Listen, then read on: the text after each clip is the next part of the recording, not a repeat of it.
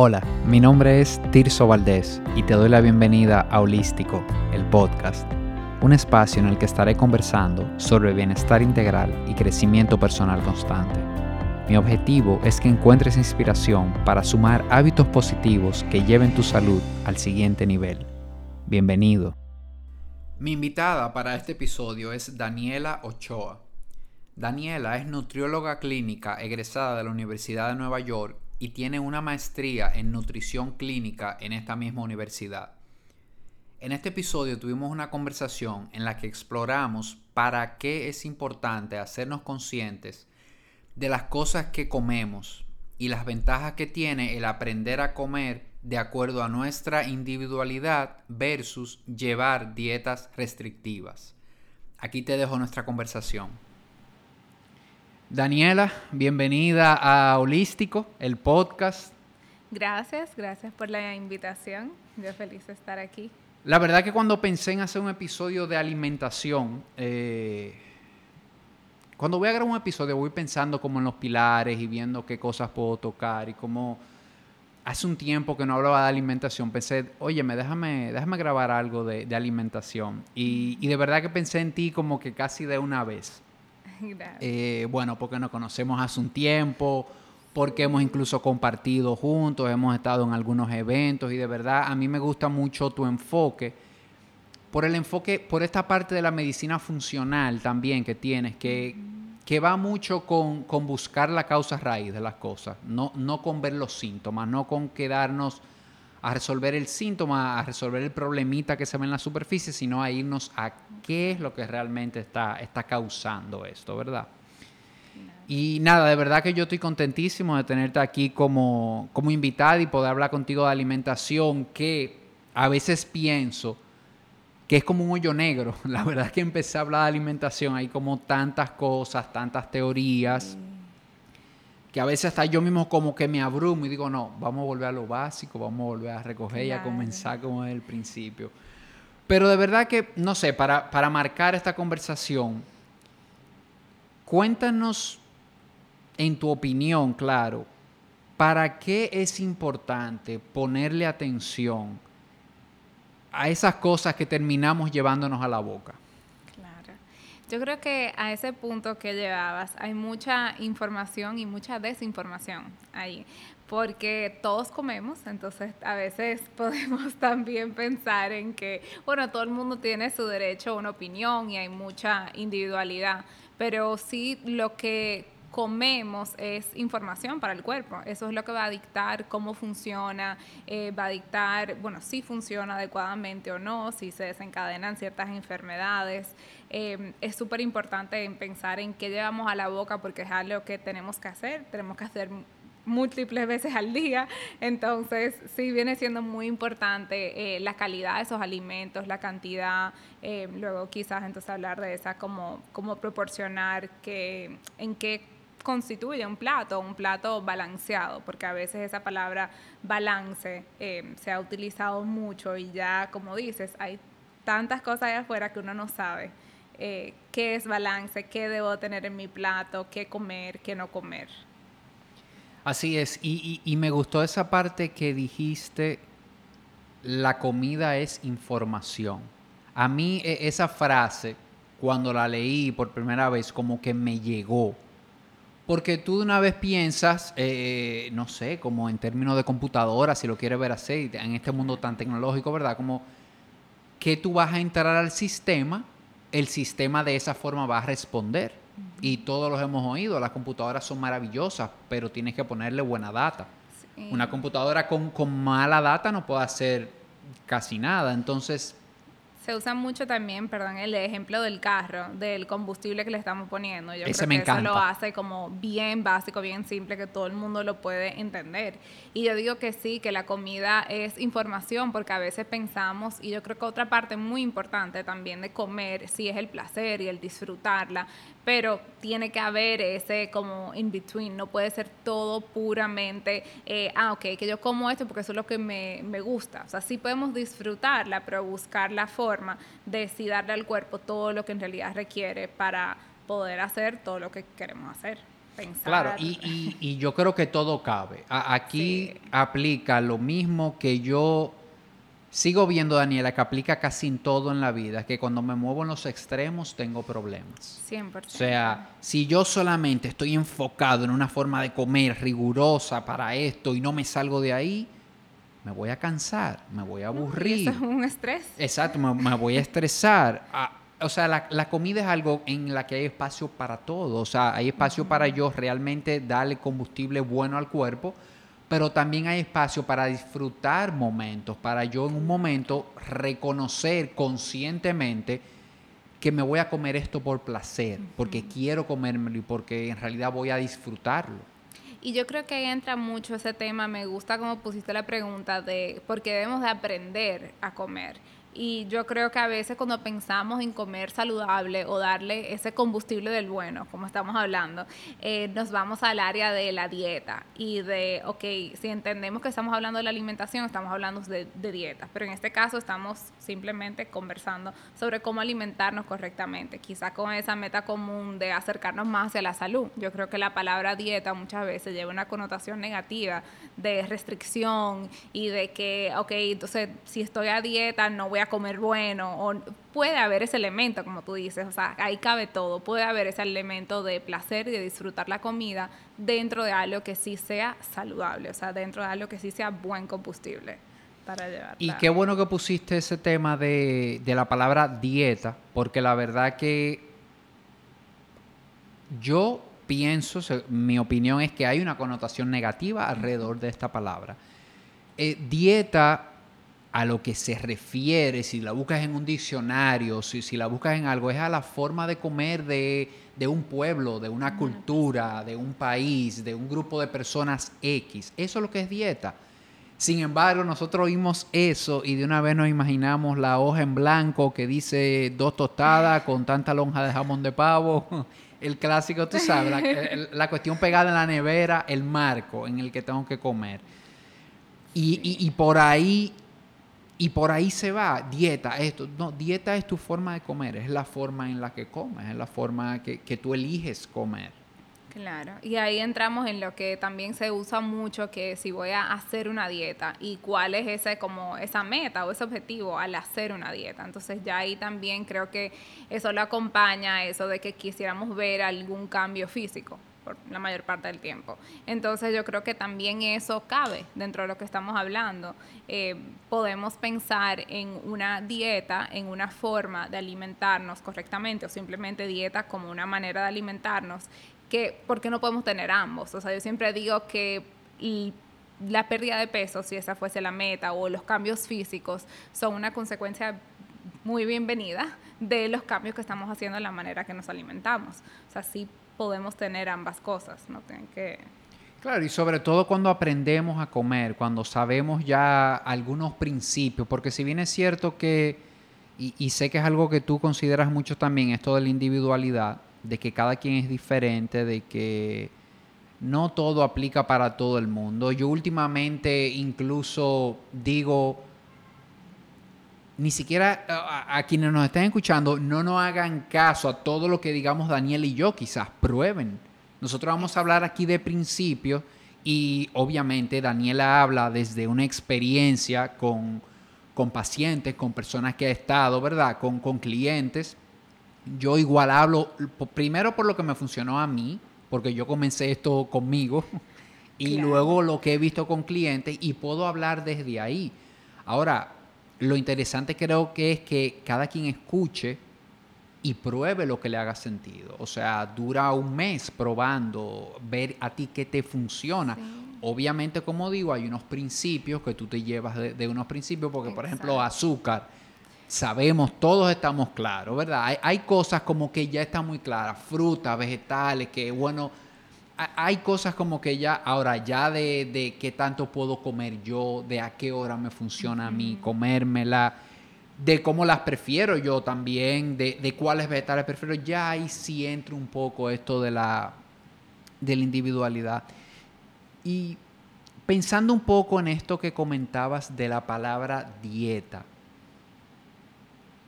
yo pienso, Daniela, que todas las dietas funcionan y, te voy a explicar desde dónde digo esto.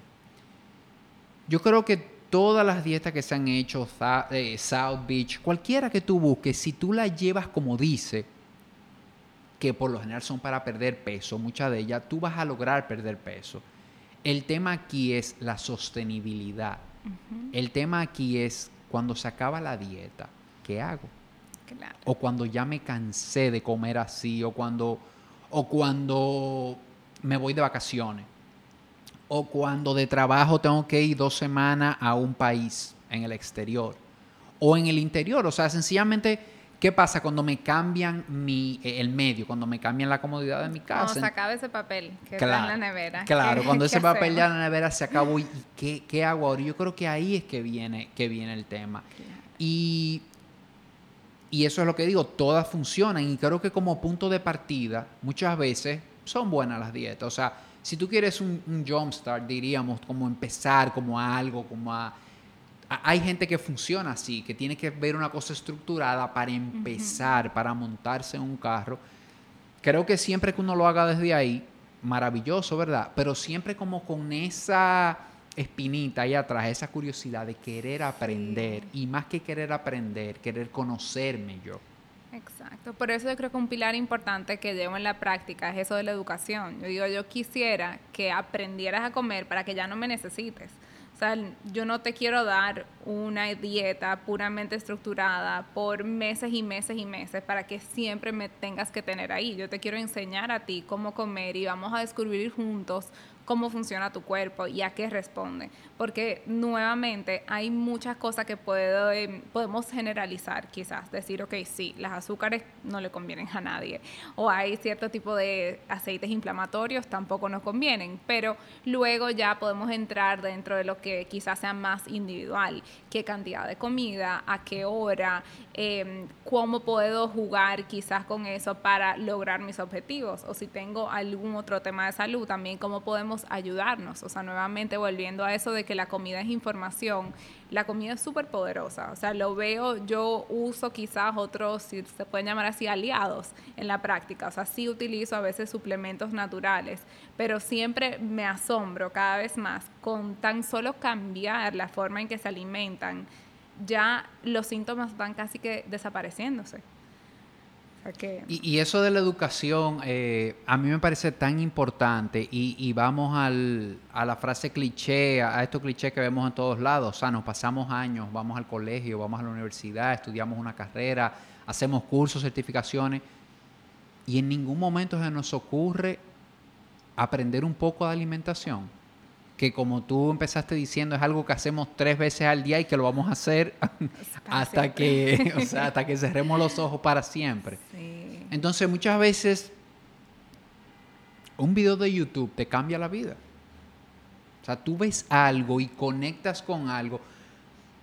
A, a mí al principio me pasó que habían cosas como que yo las veía y decía, wow, pero es que eso me sale, o sea, sale como hasta natural, pero yo no le estaba haciendo caso. Claro. Pero tú te das cuenta cómo tu cuerpo tiene esa inteligencia de que hay cosas que te la pide, de que hay cosas que la rechaza. Sumamente. Y es eso de parte de la educación que hablaba, es cómo aprender a escuchar a tu cuerpo, que es muy diferente a lo que quizás me dice el mío.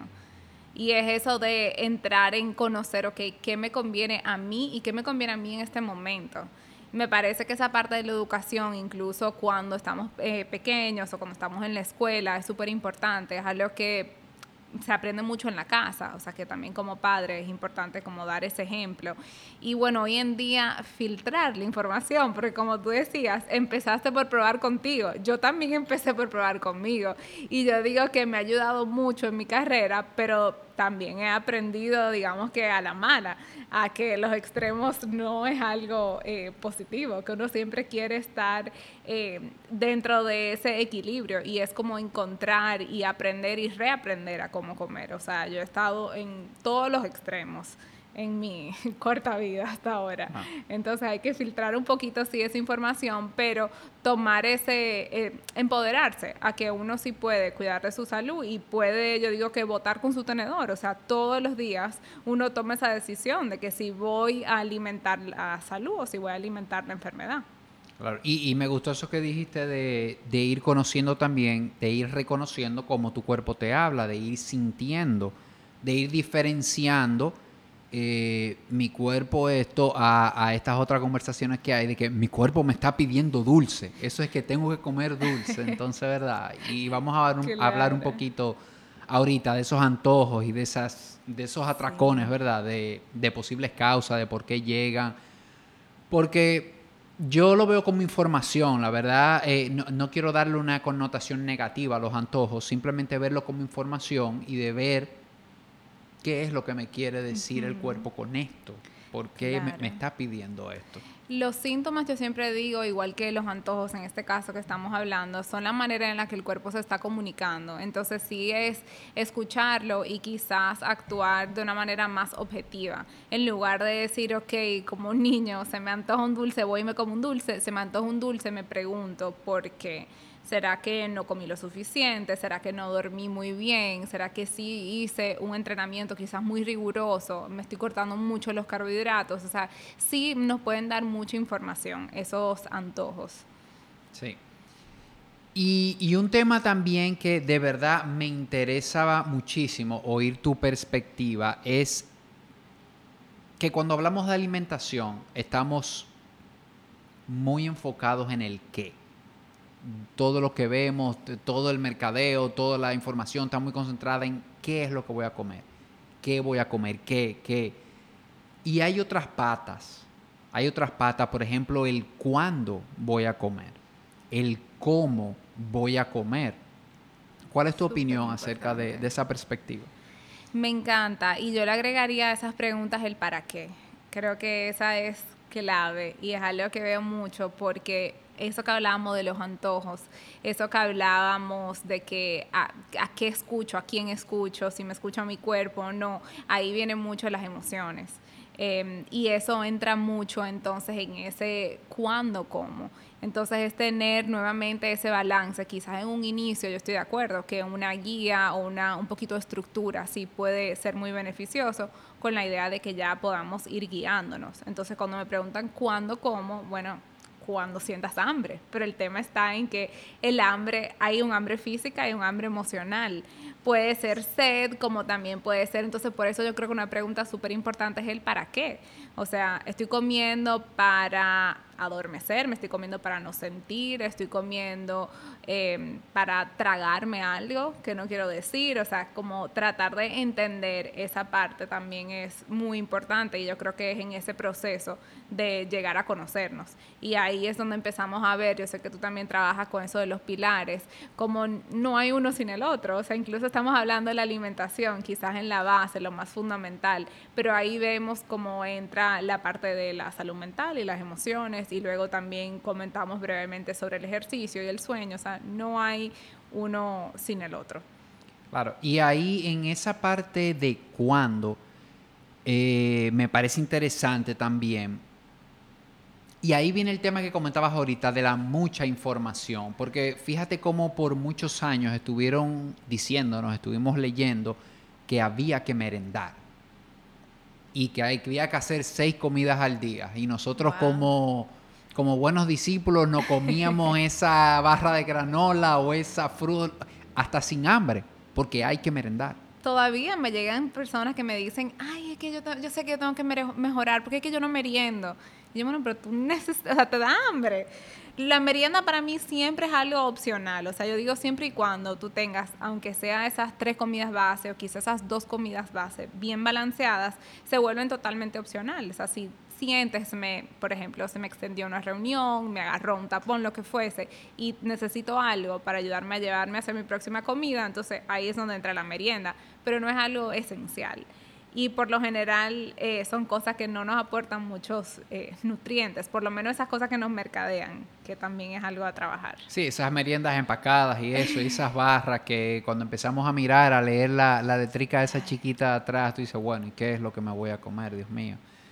Y, y esa, por eso esa parte del cuándo es fundamental, la parte del cómo, como, como dijiste también, creo que, que también es importante. Y a mí hay algo que, que me gusta hacer énfasis en, esa, en esta parte, Y, y, hay algo que siempre digo a manera de relajo, que a veces vale más la pena sentarte tranquilo y en paz y en calma a comerte un derretido de queso que comerte una ensalada en un drive-thru en el carro manejando en un semáforo.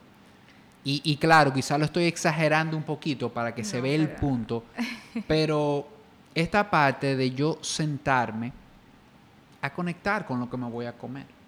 Y, te digo esto porque yo vengo del mundo corporativo de muchos años y de ver personas día tras otro comer en un escritorio al lado de una computadora en el mismo ritmo de trabajo. Porque si por lo menos te vas a sentar en tu escritorio, pero si apagas la computadora y te cae, pero no, o sea, al mismo ritmo y como que, como esto son cosas, Daniela, como el cuerpo puede hacerlo, porque tú puedes hacerlo, físicamente nada te lo impide, o sea, pero yo creo que te vas quedando con, un, no sé, un pequeño estrés, una carga mental que se va acumulando, acumulando, acumulando, y llega un momento que esto sale el síntoma por otro sitio, por otra cosa. O sea, creo que ese momento de tú sentarte y conectar con lo que sea que te vas a comer, incluso, y si es con otra persona, conectar con la persona.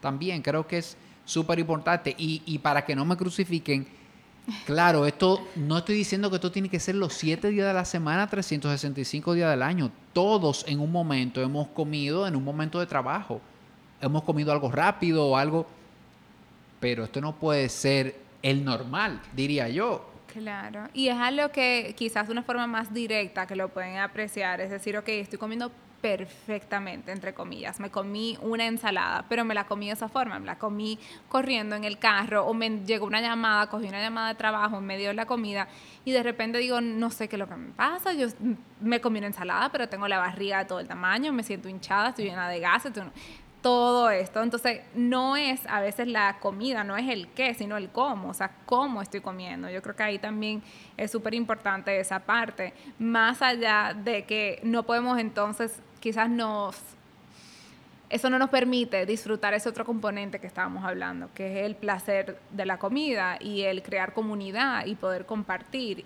Y nuevamente no es algo que hay que hacer todos los días, reunirse y hacer una hora completa de almuerzo, pero la mayor parte del tiempo. Y creo que en lo personal también estoy de acuerdo, de decir, si vas a comer en la calle, corriendo en el carro para tragarte la comida, quizás es mejor reconsiderar. A veces yo recomiendo a mis pacientes que no pueden llegar a hacer una comida esos días, ok, vamos a reemplazarlo, vamos a hacer una comida ya cuando te puedas sentar tranquila y en el medio entonces sería una merienda precisamente o sería quizás un batido, que es algo que ya en un sentido está predigerido. Entonces, ¿cómo no podemos ayudar? ¿Cómo lo podemos hacer un poquito más realístico para ti? Claro. Me, me gusta y me gusta esa cuarta pata que agregaste del para qué y la verdad que es bueno como hacer ese ejercicio al principio de cuando, cuando uno empieza a trabajar alimentación, uno dice, mira, cuando te vayas a llevar algo a la boca, hazte la pregunta más o menos rápido. Y, y la gente a veces dice, wow, pero me voy a pasar la vida preguntándome para qué. No, e, es que va a salir automático después. Es que después que tú te conoces, esto al principio se oye pesado wow, pero tengo que saber qué, cuándo, cómo. Y, la verdad es que después que tú entras, lo pruebas, ves lo que funciona, es como que va saliendo automático. Ya llega ese día en que ya tú sabes que si no tienes el tiempo, mejor no comes a, esa hora y te bebes el batido, te bebes algo y, y, ya lo dejas para después. Y eso te sale automático, no, no, no, no hay fricción. Bueno, y todo esto está ocurriendo, lo pensemos o no. Yo creo que muchas lo que pasa muchas veces es que vivimos de forma inconsciente. O sea, si hacemos conciencia, todo esto en fracciones de segundos sí nos está pasando por la mente. Antes de entrar algo a la boca, siempre hay un pensamiento. Yo digo que comer no es automático como lo es, como lo es respirar. O sea, antes de nosotros respirar, no estamos pensando que déjame llenar. Déjame yo ver si respiro. Exacto. Eso ocurre automático. Pero el comer no. Entonces, aunque sea por una fracción de un segundo, sí hay un pensamiento, hay algo que nos lleva, ya sea eh, por algo físico, o sea, tengo hambre, me suena la barriga, me duele la barriga, o sea, algo vi comida, entonces ahora quiero comer, o olí comida, ahora tengo hambre. Sí, sí, sí, es así, definitivamente. Y, y nada, cerrando ese tema, e, esas cuatro cosas qué, cuándo, cómo y para qué, definitivamente que cuando, como tú dices, eso está ahí, pero cuando te haces consciente de estas cosas, tú puedes empezar a, ver cambios y a realmente conectar con la decisión de, para qué voy a comer, cuál, cuál es el momento. Y ahí aprendes incluso a verlo. Eh, para muchas personas, sentarse a, a comerse un cheesecake entero, a, veces no es que tienen ganas de comer cheesecake, a veces es que ese es su momentico de felicidad. Y como dijiste ahorita, están buscando esa emoción. Y como no la tienen, como a lo mejor están pasando por un momento de estrés en su vida, tienen un tema con la pareja, tienen un tema con sus hijos, pasa algo, no se da cuenta, quizás tú crees que quieres algo dulce, pero es ese momento de felicidad, ese momento de, de conexión. Entonces, cuando aprendes a verlo, puedes evitar comer algo que, no es, que, realmente no quieres porque te va a inflamar. O por otra vía, te sientas conscientemente a comerte tu pedazo de cheesecake. porque no se trata de... Eh, eh, el pensamiento no es para prohibirlo. El pensamiento es para que tú sepas y seas consciente de la decisión que estás tomando. Muchas veces lo vas a evitar el cheesecake y otras veces te vas a sentar a comerte y lo vas a disfrutar y no pasa nada. Claro, y yo creo que la comida sí nos puede y nos trae mucha felicidad. El tema está con que esa sea la única fuente de felicidad que tengamos. O sea, que esa sea quizás la única herramienta que tengamos para poder lidiar con las emociones. Ahí es donde podemos tener quizás ya una relación no muy saludable con la comida. No, y es triste, Daniela, que tus únicos momentos de felicidad en la vida, en el día, sean esas tres veces que te sientas a comer y, quizás para algunas personas esto puede ser una realidad y la verdad es difícil, pero cuando empiezas a verlo y a darte cuenta, ya ahí empiezas a tomar decisiones diferentes, porque es como dicen, el primer paso para resolver algo es poderlo ver. Sí, 100%. Tomar esa conciencia, hacerlo consciente para poder entonces hacer, eh, hacer ese cambio. Buenísimo. Yo creo que, no podemos eh, hablar de alimentación sin hablar un poquito de de control de peso, que es lo que muchísima gente anda buscando y es el dolor de cabeza de mucha gente y vemos cómo cualquier condición que tengas eh, se pone más difícil con el tema del sobrepeso. Lo vimos ahora con COVID, que, fue el primer, la primera comorbilidad que salió, que, que, lo vimos seguro, que personas con sobrepeso se complicaban más. Y, y para no irnos muy, muy técnicos en este tema ni con mucho detalle, te voy a compartir como yo lo veo y, tú me das tu opinión. Yo creo que cuando tú te enfocas en, en aprender a comer, en conocerte a ti y en eliminar lo más que puedas la comida procesada, yo creo que el peso se va a ir ajustando. El único asterisco que le voy a poner a este comentario es que tengas una condición muy especial.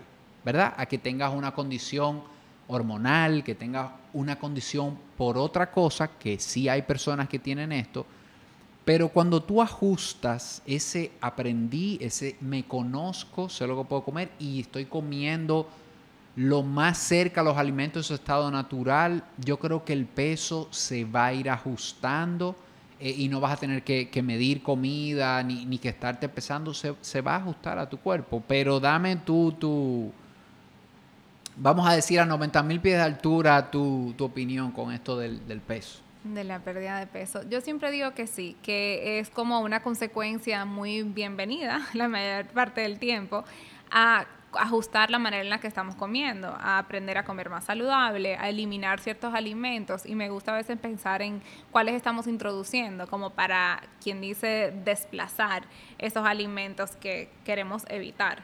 Eh, si llenamos el plato, mitad de nuestro plato, un 50 o 70% de vegetales que le hallado en mucho volumen, mucha fibra, nos van a mantener bastante satisfechos. Entonces ya no tenemos tanto espacio quizás para comer em, esos otros alimentos que anteriormente sí estaban en el plato. Quizás si antes mi plato era mitad arroz con habichuela y dos lechuguitas, si lo puedo invertir eso, entonces ya ahí claramente vamos viendo el cambio a veces es un poquito em, la pérdida de peso es definitivamente multifactorial, aunque la alimentación es un 80%.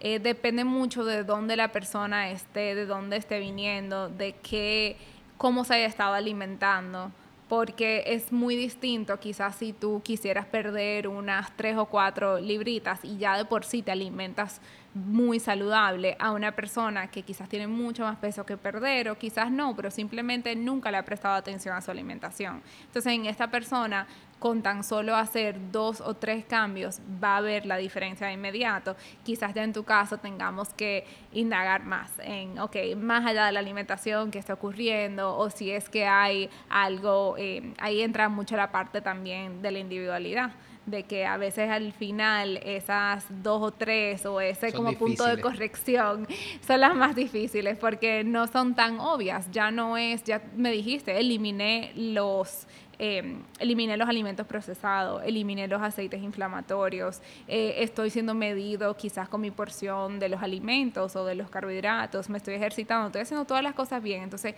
¿qué está pasando? Y es ahí donde... Entonces, claro, y aquí se ve muy claro lo de la individualidad y, y puso este tema de peso, eh, igual para hablar eh, vamos a decir, esos primeros pasos de una persona que tiene bastante sobrepeso y quiere empezar a hacer algo para dejarle una idea. Pero como tú dices, aquí entran muchísimos factores. O sea, aquí entra cómo tú estás durmiendo, aquí entra tus hormonas cómo están, aquí entra cómo estás manejando los niveles de estrés. O sea, con este tema del peso entran tantas cosas y solo queremos mirar la comida. La comida es una parte y hay, hay personas que con solo mirar la comida y hacerse consciente pueden perder bastante peso. Ya luego viene, eh, se encuentran con esa pared, ¿verdad? Y ya como tú dices, hay que mirar otras cosas más específicas o hacer algunos ajustes más específicos. Pero así, a grosso modo, creo definitivamente que mira tu plato, mira que tu plato tenga los macronutrientes en una proporción adecuada, que en tu plato eh, haya carbohidratos de buena calidad, eh, que haya proteínas de buena calidad y que haya grasa de buena calidad. Y, hablando de eso, quiero desmetificar un poquito también y preguntarte a ti, ¿son malos los carbohidratos?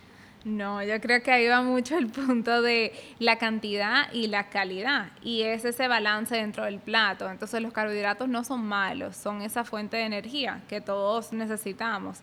Pero todo depende de cuáles sean tus metas, de cuál sea tu composición, tu situación.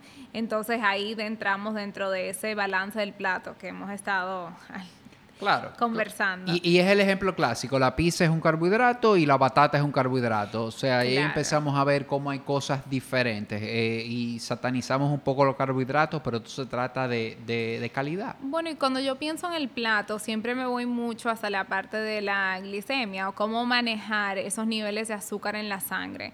Entonces, si logramos manejar los niveles de azúcar en la sangre a través del día, eso es algo que nos afecta mucho, o sea, nos ayuda a reducir los antojos, nos ayuda a dormir mejor, a manejar nuestro humor y nuestro estrés mejor. También nos ayuda a la pérdida de peso. Y eso afecta mucho cómo funciona el metabolismo. Entonces, cuando pienso en el plato, siempre digo que ese 50, ese 70% que venga de los vegetales. Luego tenemos la porción de la proteína, que una, digamos que un buen punto de referencia sería el tamaño de la palma de la mano y luego quizás un puñito cerrado de los carbohidratos. Y esa fuente de carbohidratos entonces también eh, depende de que si es una pizza o es una batata. O sea, sí sabemos que ahí dentro de la categoría de carbohidratos, me refiero quizás a los carbohidratos eh, naturales, en su, a los víveres, a los tubérculos, em, si es que pueden tolerar ciertos granos o legumbres o el arroz, sí pueden comer arroz, siempre sí, Sí, porque el arroz es otro de los malos de la sí, película. el arroz, siempre tienen que buscar un culpable y siempre culpan al arroz, pero el arroz no tiene la culpa, lo que pasa es la cantidad del arroz que estás comiendo, cuántas veces al día Si es con moña o sin moña el plato, también, también es un puñito cerrado, compacto. Y luego yo creo que eso afecta mucho en cómo el cuerpo los recibe. Em, la distribución en el plato, la composición, cuando comemos un carbohidrato por sí solo, eso sí va a disparar el azúcar, porque es cuando el cuerpo lo digiere, sí se convierte en azúcar.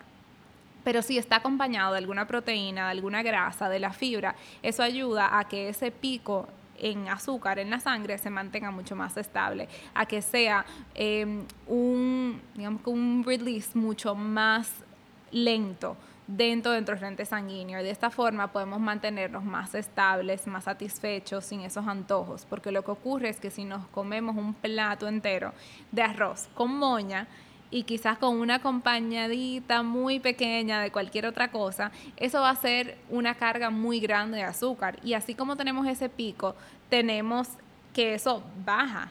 Y cuando baja, ahí es donde nos sentimos de repente a la hora, ya tenemos hambre, ya se nos antoja comer algo más de azúcar.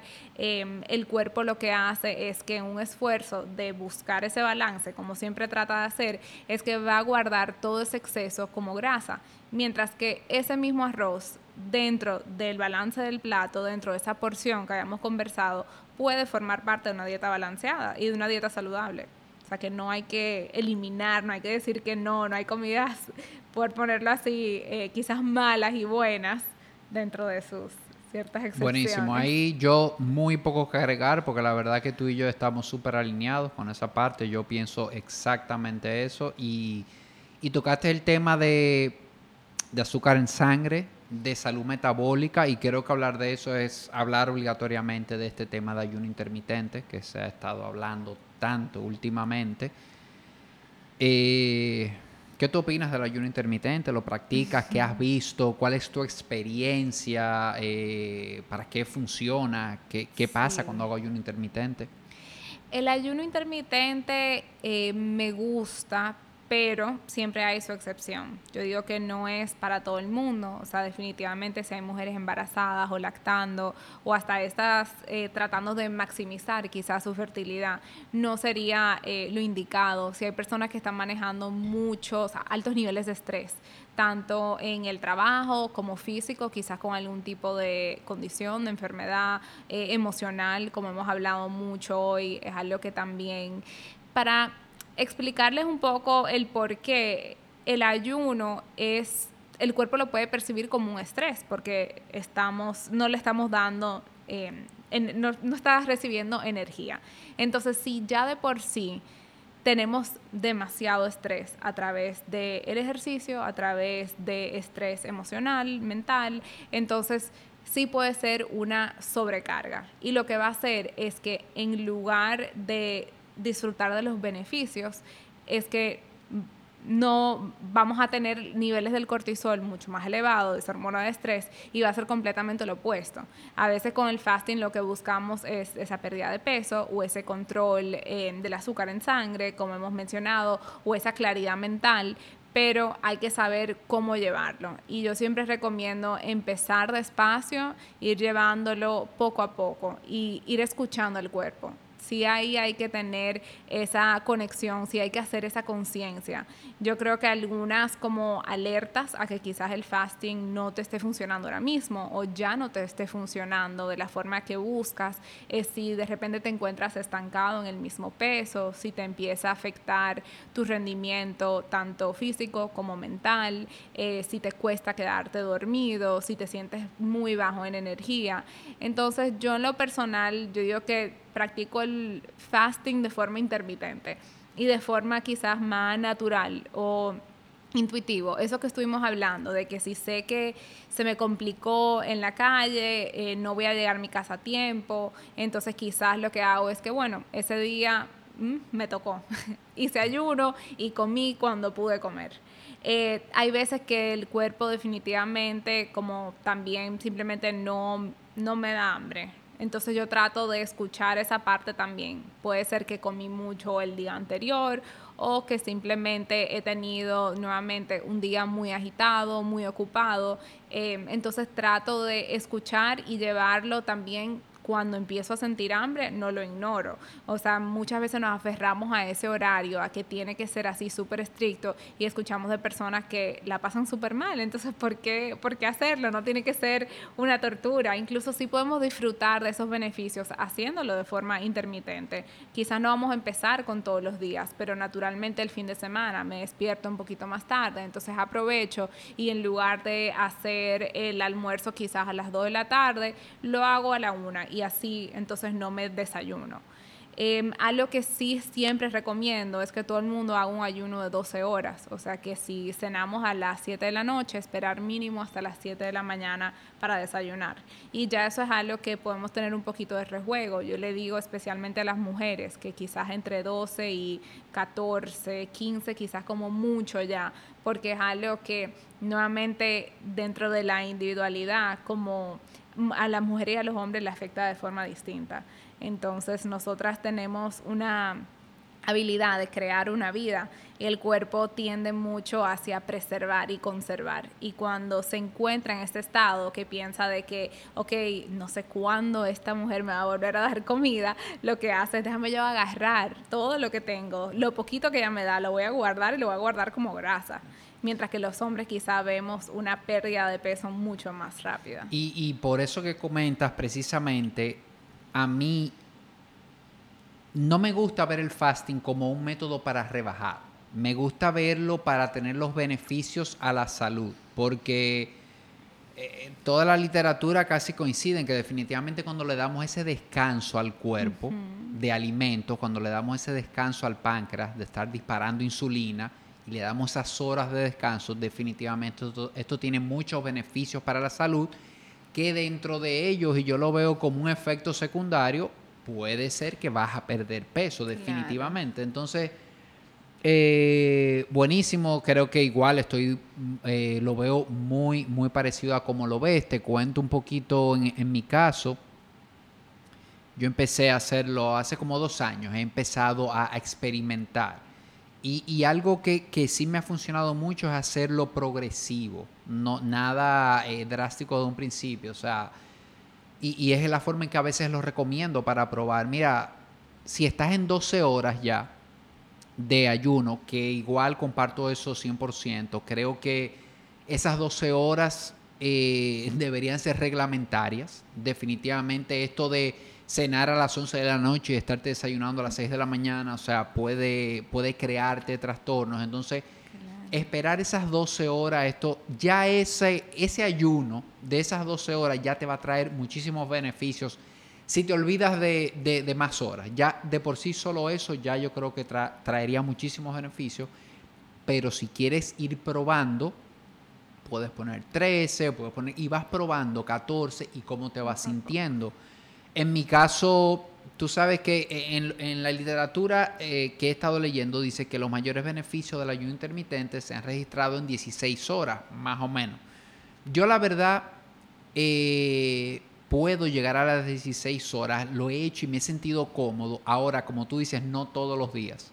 Si hay días específicos en que lo hago, pero mi promedio es 14 horas, 13, 14 horas y la verdad es que me siento súper bien, Daniel. O sea, increíble que si como antes de eso es peor, no, no me siento bien, incluso me he acostumbrado a entrenar sin haber comido. Que hay gente que cree que le va a dar la pálida, que le va a dar un mareo, que no, esto no pasa. O sea, es que la energía que vas a utilizar en tu entrenamiento no es el desayuno que te comiste, esa energía está ahí ya, eso está acumulado. Entonces, hay gente que cree, no. Entonces, sí puede pasar que vayas a hacer ejercicio y te marees, pero entonces ahí lo que hay que ver cómo está tu carga de carbohidratos, si tu cuerpo, si estás poniendo tanto carbohidrato, que cómo está ese balance. Y muchas veces el mareo es la respiración, no es los carbohidratos, como muchas personas piensan. A veces uno aguanta la respiración porque está haciendo un esfuerzo muy grande.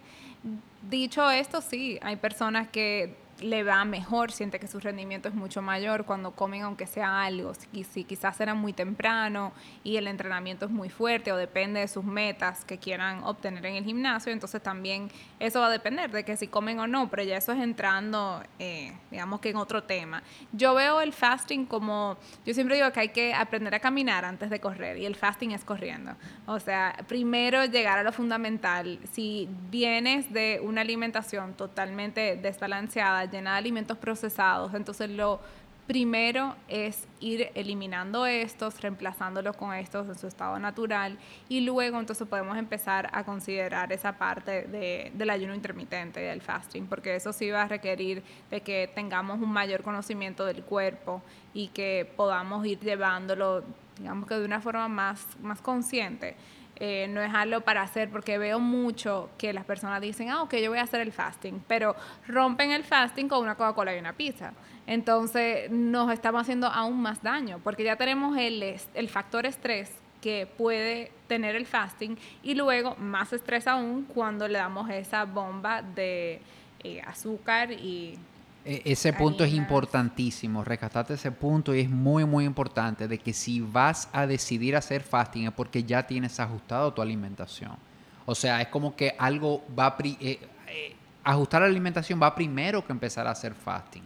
O sea, ya cuando tú tienes una alimentación que estás comiendo, eh, como hablamos ahorita, que tus platos se ven cumpliendo con esos macronutrientes y cumpliendo con todo, que ya tú estás comiendo de una manera bastante cerca de cosas no procesadas y eso, bueno, ahí hablamos, podemos hablar de fasting, pero definitivamente que hacer ayuno para entonces después poner gasolina de la mala al cuerpo, no, la experiencia no, no, va a ser buena y, y, vas a decir que es el ayuno lo que no funciona.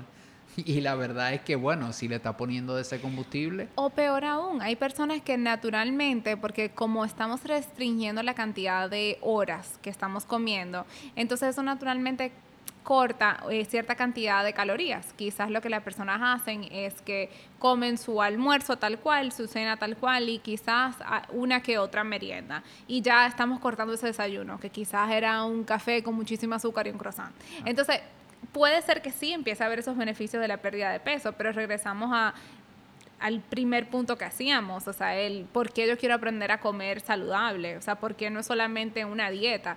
Y yo creo que el fasting se ha utilizado mucho, esta modalidad también con esa misma connotación de dieta, y se busca para perder peso sin enfocarnos en lo que hemos hablado que es lo fundamental. Totalmente, totalmente. Y a mí me ha servido mucho, eh, Daniela, también para conectar conmigo, para esa parte que hablamos ahorita de individualidad y de escucharme eh, yo crecí en una generación en que tu mamá te decía que el desayuno es la comida más importante del día. Y, para mí hace unos años, cuando me di cuenta que eso no es así, eh, para mí fue como un shock y volver a...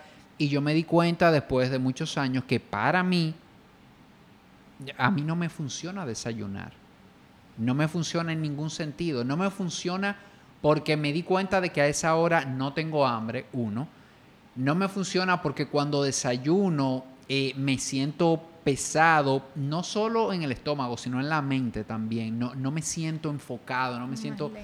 De hecho, he descubierto que los días que, que sé que voy a tener muchos temas de trabajo, alargo el ayuno y me va súper bien. O sea, agua, té o, o, un café sin azúcar, no paso de ahí. Y es increíble o sea, el nivel de enfoque eh, que, tengo. Entonces prefiero, como tú dijiste ahorita, bueno, si ya sé eso, eh, ruedo la comida para adelante y mi primera comida del día sucede a las dos y media de la tarde. Y a veces yo entrené ese día y, o sea, yo no te puedo explicar, es como raro, súper bien. Entonces, no es algo que yo recomiendo, es algo que como estamos diciendo aquí, experimenta a ver qué te funciona, porque yo me di cuenta que para mí el desayuno no funciona. Ahora bien, me invitaron a desayunar, me voy a reunir un fin de semana, voy a un brunch con unos amigos. ¿Cómo?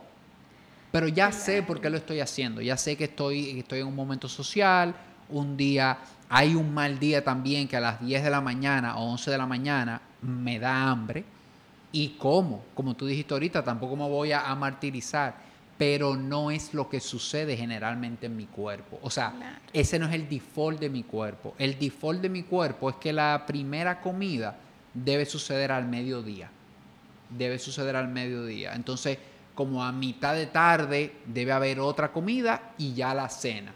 Y yo estoy tratando de, de eh, con lo que he ido conectando es que yo estoy bien con esas tres comidas. Que sean sustanciosas, que sean, no tengo que estar picando, no tengo que estar...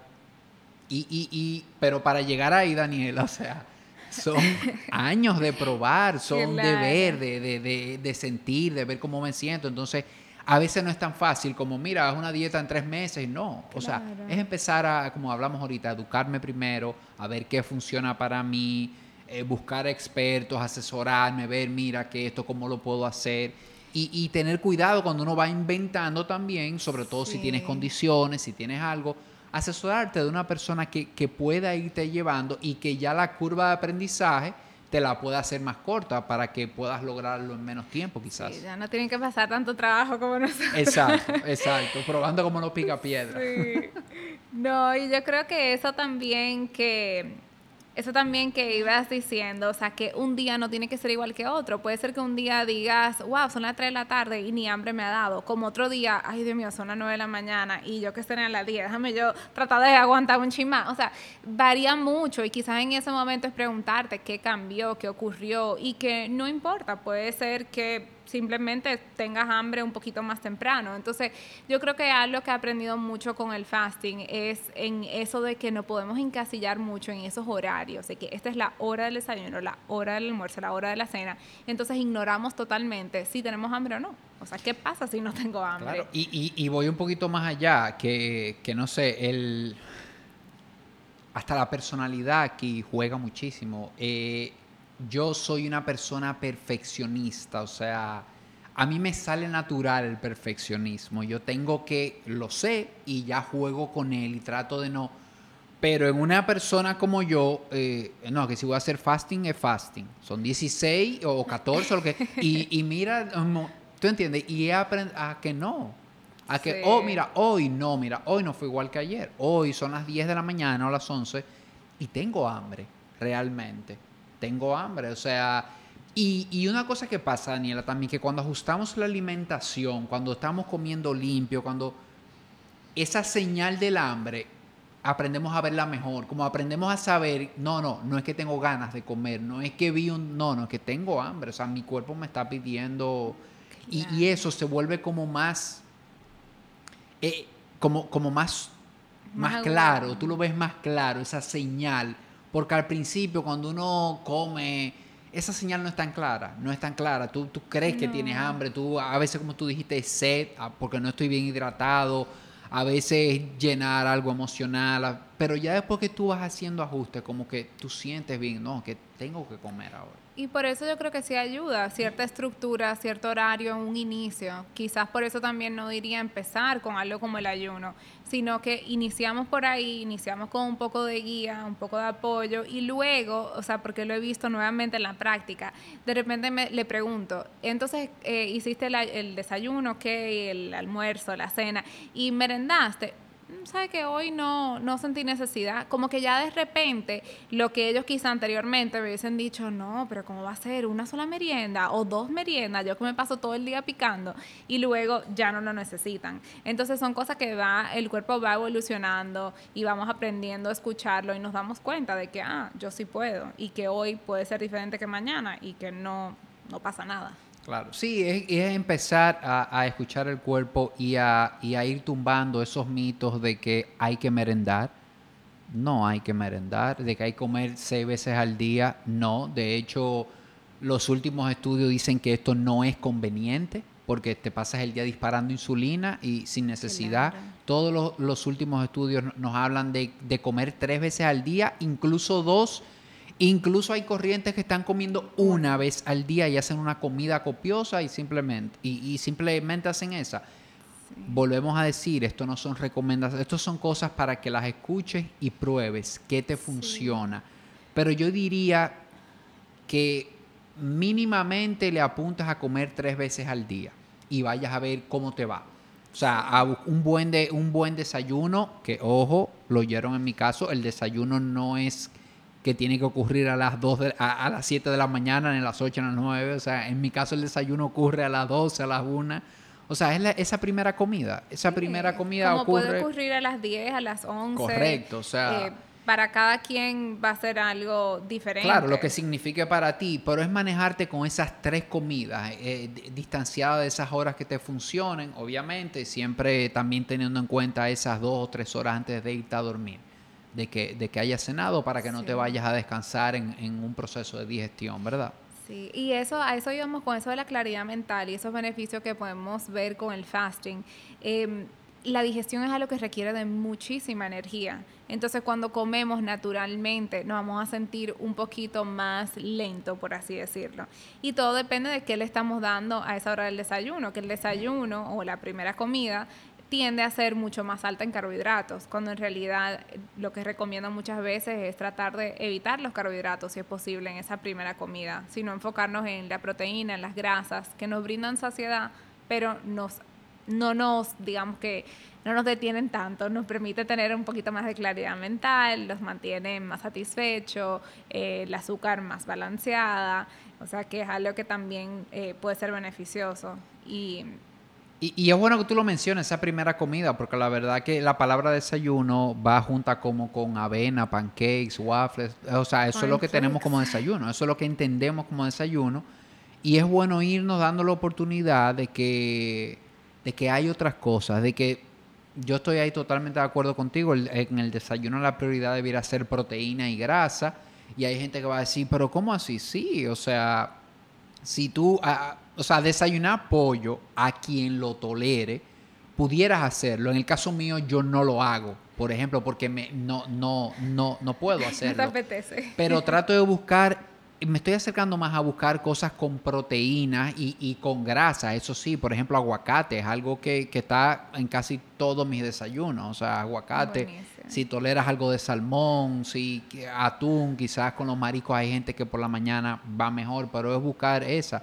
No sé, danos algunas opciones, Daniela. Por ejemplo, un desayuno que se vea proteína y grasa. Por ejemplo, una ensaladita de pollo desmenuzada, precisamente con aguacate o con pesto, es algo que quizás de esa forma toleres mejor el pollo. No es que te vayas a comer una pechuga de pollo ni un pollo horneado. Puedes hacerlo, definitivamente, pero quizás no a todos nos apetece tanto eso por la mañana. El salmón ahumado me encanta también como una opción del desayuno. Me gustan eh, los huevos, definitivamente, pueden formar parte de yo creo que estamos condicionados a pensar de que el desayuno tiene que ser o huevos o dulce. O sea, no eh, hay otra. eso es, que estamos, el desayuno está como, como que con la comida y la cena jugamos un poquito a veces, pero el desayuno es como un grupito de cosas, es todo lo que se desayuna. Eso es comida de desayuno. Exacto. Entonces quizás vamos a, no lo vamos a llamar desayuno, lo vamos a llamar primera comida y quizás eso le abra un poquito más esas opciones a que pueda ser cualquier fuente de proteína que les apetezca.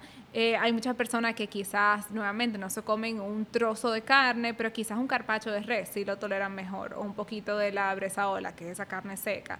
O eh, puede ser también dentro de lo dulce.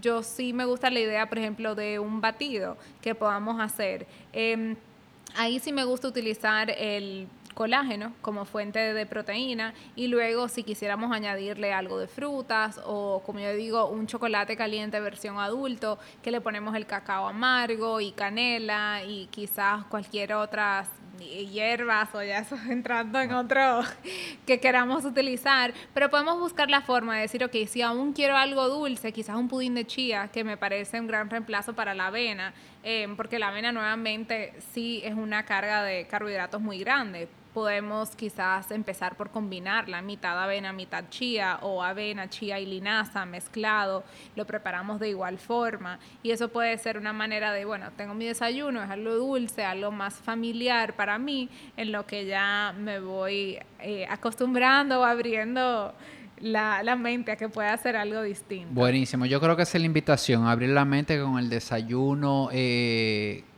como se debería ver y, lo recomendable no es lo que siempre hemos escuchado, pero ir nosotros mismos rompiendo las creencias. Porque a todos nos pasa, cuando yo oí desayunar esa ensaladita de pollo, que hoy me parece buena idea, la primera vez que me lo plantearon, comer pollo en la mañana, eso es algo como que, y es una creencia, es sencillamente una creencia que luego que la puedes ver, ya, punto. O sea, ir acostumbrando tu cuerpo a eso. Y, bueno, señores, para yo ir cerrando aquí, porque yo creo que si me dejan con Daniela, no, no vamos a pasar cuatro horas aquí hablando de un tema y otro. Fácilmente. Daniela, antes de que te vayas, quería preguntarte para esa persona que nos está escuchando, que quiere empezar a tomar conciencia de su alimentación, empezar a, a, como hablamos al principio, a mirar eso que se va a llevar a la boca, hacerse esas preguntas que cuándo, cómo, para qué, qué quiere empezar, a déjame yo ponerle atención a esto que hago todos los días, por lo menos tres veces al día. ¿Cuáles serían eh, dos, tres recomendaciones tuyas para, para empezar? Me gusta empezar por eso de autoindagarse, preguntarse siempre ese el para qué, aunque sea un principio, para que todo lo que hemos estado haciendo, quizás nuestra vida completa de manera inconsciente, se vuelva consciente. Y luego me parece que con la alimentación hay que volver a lo fundamental. Nos hemos dejado eh, hipnotizar, nos hemos dejado llevar mucho por lo que es el mercadeo y qué tan atractivo nos pueden hacer este nuevo empaque y esta comida. Pero si nos alejamos de eso y vamos hacia los alimentos en su estado natural, yo digo que no necesitas a nadie que te interprete que una yuca es una yuca y que una carne es una carne. Entonces nos ahorraríamos muchas horas en el supermercado, mucho dolor de cabeza y mucho dinero verdaderamente. Entonces, sí es algo que nos va a ayudar muchísimo a que aprendamos a comer más, de una forma más saludable, más balanceada, más cercano a como se, digamos que se supone que sea, como era anteriormente y a lo que queremos regresar. Entonces, alimentos en su estado natural, nada de alimentos procesados, tratando de eliminar por completo los aceites inflamatorios, eh, yéndonos más por el aceite de oliva, el aceite de coco, aceite de aguacate, de sésamo, eh, hasta la mantequilla de buena calidad, si pueden tolerar eh, la lactosa, sería una fuente una mejor fuente de grasa. yo diría que para empezar también sería importante enfocarnos mejor en el balance y no en tratar de eliminar ciertas categorías de alimentos, porque a veces podemos entrar en que no estoy comiendo saludable, entonces eso significa nada de grasa. Las grasas saludables son esenciales para el funcionamiento del cerebro, de las hormonas, para lubricar los intestinos, mantener esa regularidad en el baño. O sea, no es algo para la salud de la piel, o sea, no es algo que queremos eliminar, sino cómo podemos buscar una alternativa más saludable. Entonces yo creo que de eso se trataría. Igual cuando hablamos de ese pan por la mañana, algo que me encanta hacer es como coger la batata y cortarla como si fuese una tostada. Entonces así tengo esa familiaridad, tengo un carbohidrato, siento que me estoy comiendo algo como un montadito, pero no es el pan, sino que tengo otra fuente de carbohidratos que estoy sustituyendo. O sea, quizás eso sea una forma eh, más fácil de pensarlo para ir haciendo esa transición. Buenísimo, bueno, ahí quedaron con, un resumen de dos o tres cosas, ¿verdad? Que podemos empezar a, hacer. Y, ahora que estamos empezando el año, creo que, es un buen momento, ¿verdad? Para irnos haciendo conscientes y, reconocer también que esto es un proceso, reconocer que, no se aprende a, comer en dos semanas, que quizás no vas a aprender, no, no vas a llegar a la perfección nunca, esto es un camino que vas a estar todo el tiempo viendo que funciona tu cuerpo porque algo de lo que no hablamos es que el cuerpo va cambiando también. Lo que funcionaba a los 20 no funciona a los 30 y a los 40 y a los 50 y todo esto va cambiando. Pero sí buscar ese tiempo para educarte un poco, para buscar y para probar sobre todo qué cosas funcionan para ti. Estar dispuesto y estar abierto, porque también lo que decíamos, lo que te funcionó ayer puede que no te funcione hoy y es cómo poder entender, interpretar eso. Yo creo que ahí ayuda mucho el hacernos esas preguntas que estábamos conversando. Así es, y, mantenerte todo el tiempo en ese modo de flexibilidad cuando se trata de alimentación, que, nada es cerrado, que nada es absoluto, que las cosas cambian, eh, tu cuerpo va cambiando, pero también las informaciones y, lo, y, todo va cambiando y, debemos ir haciendo ajustes y ir viendo qué, realmente está funcionando para nosotros. Entonces, Daniela, ¿dónde podemos ver tu contenido o contactar contigo directamente? Yo estoy en Instagram como Daniela Ochoa, Daniela con una L, eh, y ahí pueden tener mi información de contacto, mi número, mi correo, mi página web. Yo encantada de escucharlas.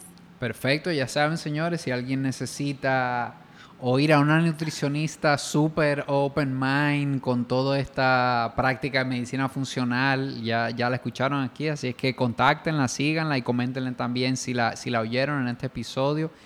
Y ya para despedirte, Daniela, eh, te voy a hacer una pregunta que le hago a todos los invitados y es la siguiente. ¿Qué es vivir en bienestar para ti? Para mí el bienestar viene como de adentro hacia afuera. Entonces eso de cómo estar consciente en qué se siente bien para mí en ese momento dado. En verdaderamente qué, qué es eso que mi cuerpo añora. Y quizás un día puede ser un puede ser un buen desayuno, como un día puede ser hacer ese ayuno, como puede ser ir a tomar una caminata o quizás apagar esa alarma y dormir un poquitito más. Entonces, ¿cómo puedo escuchar lo que más me conviene a mí en ese momento?